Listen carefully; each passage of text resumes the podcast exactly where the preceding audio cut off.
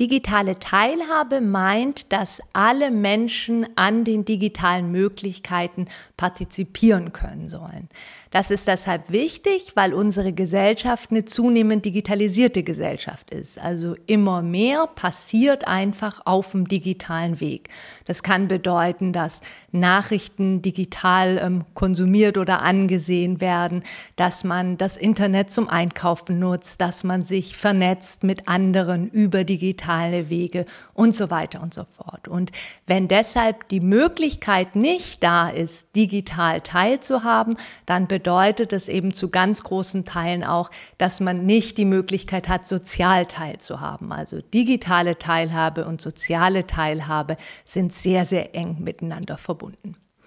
Bei der digitalen Teilhabe unterscheidet man zwei Ebenen.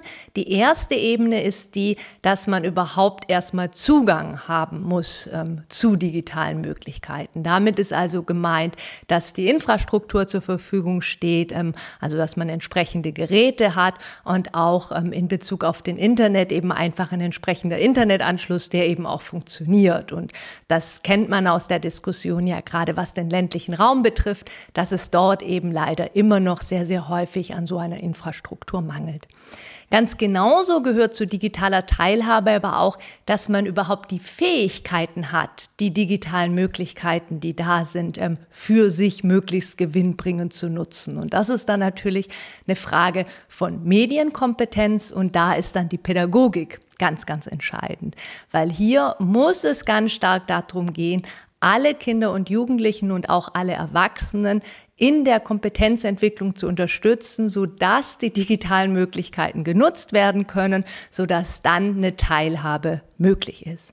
Und ganz wichtig und entscheidend ist es eben deshalb, weil man, weil man ja ohnehin schon immer feststellen kann, dass unser Bildungssystem sozial sehr, sehr ungleich ist. Und ähm, die große Befürchtung ist, die sich auch schon am Anfang zu bestätigen, ist eben die, dass die digitale Spaltung so eine soziale Spaltung noch weiter vertieft. Ähm, Maßnahmen hin zu mehr digitaler Teilhabe sind deshalb dringend erforderlich wenn diese Schere nicht noch weiter auseinandergehen soll.